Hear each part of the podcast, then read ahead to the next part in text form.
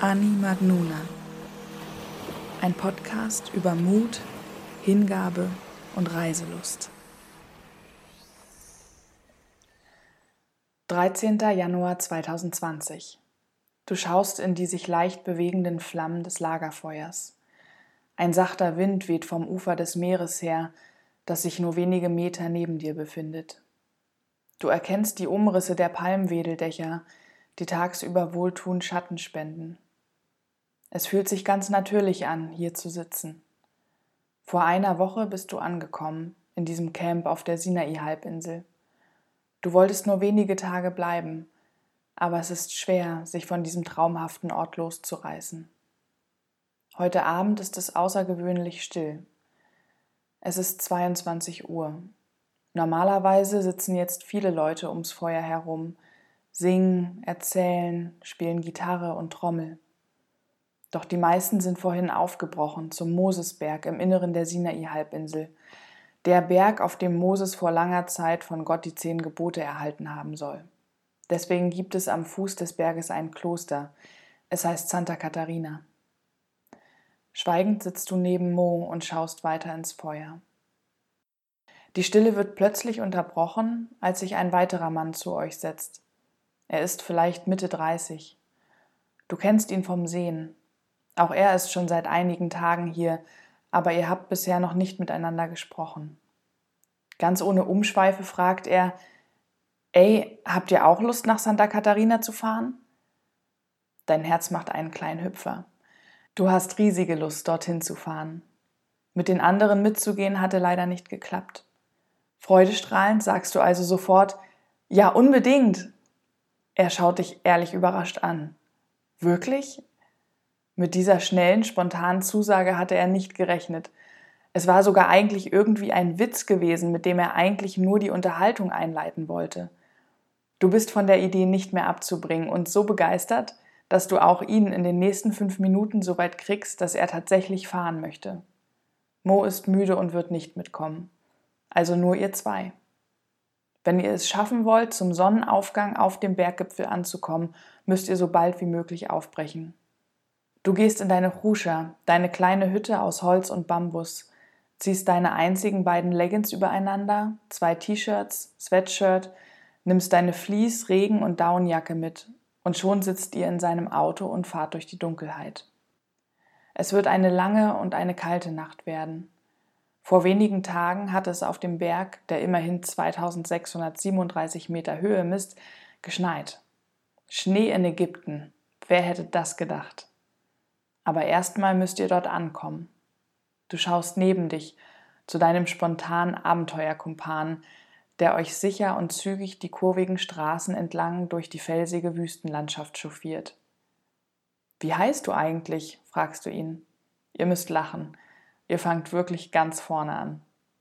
Hi, ich bin Gindi aus Kairo, sagt er und streckt dir eine Hand entgegen, die du lächelnd schüttelst. Ich bin Caroline, freut mich sehr dann wäre das ja geklärt. Gindi hat eine Frau, Nadine. Die beiden wohnen in New Cairo, in einer schönen Wohnung, die sogar einen kleinen Garten hat, für Felfel, ihren Hund. Nadine ist für ihre Arbeit eine Woche nach Dubai geflogen. Da dachte er, gönnt er sich auch mal eine kleine Abwechslung vom lauten, trubeligen Kairo. Und da ist er nun und hätte nicht gedacht, dass er sich heute tatsächlich noch auf den Weg zum zweithöchsten Berg Ägyptens aufmachen würde, mit einer ihm völlig fremden jungen Frau auf seinem Beifahrersitz. Oh shit, ruft er plötzlich. Du schaust ihn besorgt an. Ich habe kein Bargeld dabei und meine Karte ist im Camp. Ich habe eine Karte, entgegnest du, kein Problem. Wenn wir einen Automaten finden, ist alles gut. Bei der Ausfahrt nach Nueva biegt er ab. Ihr findet einen Automaten. Die Karte bleibt ungewöhnlich lange drin, als wäre sie auch mal kurz in den Urlaub gefahren. Nichts reagiert. Nach einigen Minuten der Unsicherheit spuckt er immerhin die Karte wieder aus. Leider kein Geld. Gindi fragt ein paar Jungs auf der Straße nach einem anderen Automaten. Ihr kurft herum, aber findet ihn nicht. Außer euch seht ihr nun niemanden mehr und kein weiteres Auto. Doch, da! Auf der Gegenspur fährt ein Polizeiauto an euch vorbei. Gindi zieht das Lenkrad rum, fährt der Polizei mit quietschenden Reifen hinterher hupt, unterstreicht das noch mit hektischer Lichthupe, bis die Polizei zum Stehen kommt. Er fährt ran, öffnet das Fenster und fragt die Beamten nach dem nächsten Geldautomaten. Die müssen doch völlig ausrasten, denkst du dir. Dass er so tut, als gäbe es hier die größte Katastrophe, nur weil wir den Weg zum Geldautomaten nicht finden. Erstaunt schaust du in die völlig entspannten Mienen der Uniformierten, die Gindi zumindest irgendeine Antwort geben. Er bedankt sich. Super, dann weiß ich jetzt Bescheid, sagt er und drückt wieder aufs Gas. Du guckst immer noch ganz verdattert und meinst, wie unterschiedlich doch eure Länder sind. In Deutschland könntest du sowas niemals bringen, da hättest du für diese Aktion vermutlich noch einen Strafzettel kassiert. Gindi lacht. Ich wusste auch nicht, dass man das in Ägypten machen kann. Aber es gab ja sonst niemanden, den wir hätten fragen können. Und ohne Geld kommen wir nicht auf den Berg. Das wäre doch wirklich katastrophal, wo wir immerhin bereits im Auto sitzen. Jetzt musst auch du lachen. Das fängt der super an. Ihr findet den Automaten und bekommt endlich Geld. Das Abenteuer kann beginnen.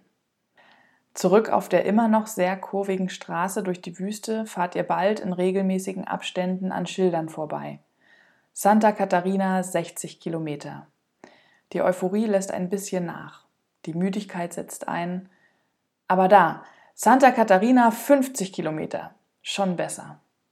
Ihr redet über das Leben in Kairo und Europa. So gern würde Gindi mit Nadine nach Italien ziehen. Des Essens wegen und weil es dort so schön ist und Europa, ach, das wäre einfach der große Traum. In jedem Urlaub geht es übers Mittelmeer dorthin. Er erzählt von seiner Hochzeitsreise nach Holland und von geplanten Wanderungen durch Norwegen. Hey, wenn wir morgen vom Berg zurück sind und uns immer noch mögen, dann kannst du doch auch nach Norwegen mitkommen. Klar, entgegnest du. Norwegen, das hört sich toll an. Du erzählst von Israel, für das die Ägypter nur so schwer ein Visum bekommen, von Begegnungen und anderen Reisen. Santa Catarina 20 Kilometer. Yes. Ihr passiert ein Checkpoint, von denen es hier auf der Sinai-Halbinsel so viele gibt, wegen der Anschläge und Rebellengruppen im Norden. Die Straßen hier sind unglaublich gut bewacht und dadurch sicher. Ausweise, Fahrzeugpapiere, Reisegrund. Der Soldat nickt guckt euch prüfend an und weiter geht's. Santa Catarina 10 Kilometer.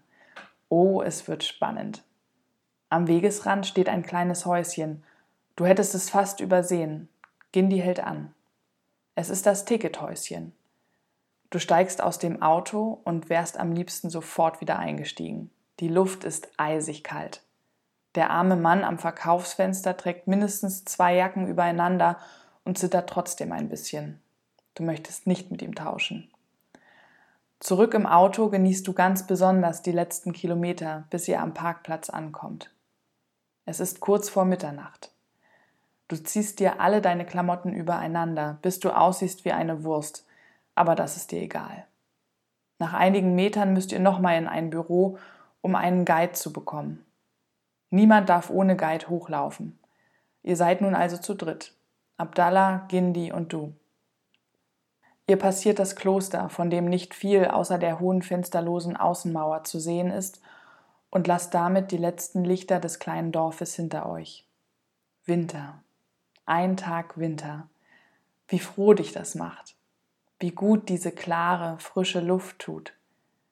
Du schaust hoch in den nahen, fernen Himmel. Es ist fast Vollmond. Ihr braucht kein künstliches Licht, um den Weg zu finden. Immer wieder lauft ihr an anderen Gruppen vorbei oder mit ihnen mit, schnappt Wortfetzen auf, versucht die Sprachen zu erkennen, lehnt ab, wenn euch Dromedare zum Aufstieg angeboten werden, macht zwischendurch Halt, um an kleinen Ständen am Weg Wasser oder Tee zu kaufen. Lange pausieren könnt ihr aber nicht, dafür ist es zu kalt. Die Hitze der Bewegung im Laufen tut gut und hält wach. Bring mir ein bisschen Arabisch bei, bittest du Gindi. Ein paar Stunden Fußmarsch sind doch perfekt, um deine Sprachkenntnisse aufzubessern. Er beginnt. Shukran, danke. Ach Baraki, wie geht's dir? Anna Ismi, ich heiße. Ja, das weiß ich schon alles, fällst du ihm ins Wort. Bring mir etwas bei, das nicht so normal ist. Gindi guckt dich an und lacht. Du bist verrückt, weißt du das? Verrückt sein finde ich super, entgegnest du. Wenigstens ein bisschen, sonst ist es ja langweilig. Ich kenne echt niemanden, spricht er weiter, der einfach so ganz spontan mit einem fremden Mann ins Auto gestiegen wäre, um mitten in der Nacht in Eiseskälte einen Berg zu besteigen und dabei auch noch so glücklich ist. Das bist du tatsächlich. Sehr glücklich. Mit der Kälte, der Nacht, deiner Begleitung, der Bewegung und der Überraschung, wie es wohl um dich herum aussehen wird, wenn dann irgendwann die Sonne da ist. Ich hab's, klar, ruft Gindi. Das ist es, was du lernen musst. Animagnuna. Sag es, Animagnuna. Du wiederholst brav den Wortlaut. Und was heißt das? fragst du. Na, ich bin verrückt. Der wichtigste Satz, den du auf ägyptischem Arabisch können musst. Danach ist dir alles klar. Ja, das passt tatsächlich richtig gut. Animagnuna. Klingt sehr schön, findest du. In harmonischem Rhythmus lauft ihr stetig weiter bergauf. Der so groß angekündigte Schnee hält sich in seiner Präsenz noch schüchtern zurück. Nur hier und da gibt es hauchdünne Eisflächen, die das Mondlicht reflektieren. Um circa drei Uhr steht ihr am Fuße vieler hundert in Stein gehauener Stufen, die den finalen und steilen Aufstieg zur Spitze bilden. Bisher ging der Weg rampenartig in Schlängellinien den Hang hinauf. Der Weg ist so klar und eindeutig, dass du dir schon seit einer Weile die Frage stellst, warum ihr diesen Guide dabei habt, der die ganze Zeit neben anderen Guides läuft und sich angeregt mit ihnen unterhält. Regelmäßig verschwindet er aus eurem Blickfeld. Nun habt ihr ihn, wie es scheint, völlig verloren. Denn an diesen Treppenstufen herrscht unglaublicher Andrang und Tumult. Alle Stufen sind von einer sehr dicken Eisschicht bedeckt. Langsam werden von den Leuten die unglitschigsten Stellen ausfindig gemacht. Halt am Fels gesucht. Dahinter bildet sich eine Traube Wartender. Parallel rutschen andere den gleichen Weg auf ihrem Po hinunter, weil sie nicht weiterkommen, und polieren das Eis somit noch glatter. Geduldig reiht ihr euch ein, setzt vorsichtig einen Fuß vor den anderen, stützt euch, beleuchtet den Weg mit euren Handytaschenlampen so gut es geht, weicht schlingernden oder umkehrenden aus. Es ist ein großer Spaß und ein bisschen wie auf einem Abenteuerspielplatz. Irgendwann findet ihr sogar euren Guide wieder und verliert ihn wenige Schritte später erneut. Und plötzlich seid ihr schon da, auf einem kleinen Platz, umgeben von einigen flachen und simplen Steinhäusern, in denen Snacks und Getränke verkauft und vor allem auch Decken ausgeliehen werden. Ihr wart schneller als gedacht. Erst in eineinhalb Stunden würde die Sonne aufgehen. Der Wind pfeift fies und konstant. Eisig kalt klebt deine vom Aufstieg verschwitzte Kleidung an dir. Schnell setzt ihr euch in eine dieser Hütten, setzt euch nah zusammen unter eine Decke, damit euch schneller warm wird. Die absolute Krönung, es gibt chinesische Instant-Nudelsuppe, verkauft mit extra Chili-Pulver. Du, die du stark gewürztem Essen normalerweise eher skeptisch gegenüberstehst, hast die Wirkung von Chili in dir noch nie so geliebt und geschätzt wie in diesem Moment, als die Hitze sich von innen heraus in deinem ganzen Körper verteilt. Überall um euch herum dösen Menschen, gegeneinander gelehnt, auf die Sonne wartend. Euch gegenüber liegt der Kopf eines sehr dicken Mannes auf der Schulter seiner Frau. Er schnarcht sehr laut. Seine Frau murmelt ihm peinlich berührt einige Worte auf Russisch zu. Und es scheint funktioniert zu haben, er schnarcht etwas leiser. Ihr wollt nicht schlafen. Das verdirbt ja die ganze Spannung. Stattdessen erzählt ihr euch von eurer Kindheit und Jugend, von euren Lieblingsessen und Haustieren. Durch die offene Tür siehst du, wie sich das Dunkel des Himmels zu immer hellerem Blau verfärbt und mehr und mehr Licht ausstrahlt. Es kommt Bewegung in den Raum. Alle strecken sich, stehen auf, hüllen sich ein in ihre Decken und gehen nach draußen. Wenige Minuten und ein paar letzte vereiste Treppenstufen später sitzt ihr auf einem Felsen und starrt gespannt Richtung Osten. Auf jedem Fleck der kleinen Aussichtsterrasse neben der Kapelle, die den Gipfel des Berges markiert, sitzen Menschen und machen genau das Gleiche. Der Himmel wird immer orangener, bis endlich, man hätte fast nicht mehr daran geglaubt, tatsächlich das übermäßig helle Strahlen der Sonne deine Augen blendet. Alle klatschen, du auch. Das ist irgendwie richtig nett. Richtig absurd und witzig, aber auch nett. Da dreht sich die Erde jeden Morgen unentwegt der Sonne entgegen und jetzt endlich wird sie dafür mal ein bisschen honoriert. Obwohl ja das Klatschen eher der Sonne dankt, die gar nichts weiter macht, als da zu sein und zu scheinen. Und damit das Leben auf dieser Erde ermöglicht, also hat sie sich den Applaus doch verdient.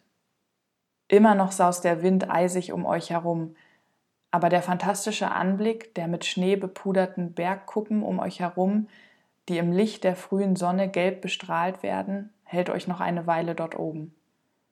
Dann macht auch ihr euch mit den anderen auf den Rückweg, die rutschigen Stufen hinunter und den Weg hinab ins Tal. Die Helligkeit gibt neue Energie und eröffnet nun endlich den weiten und wunderschönen Blick über die Berge und die felsige Wüste. Unten angekommen wartet tatsächlich euer Guide auf euch.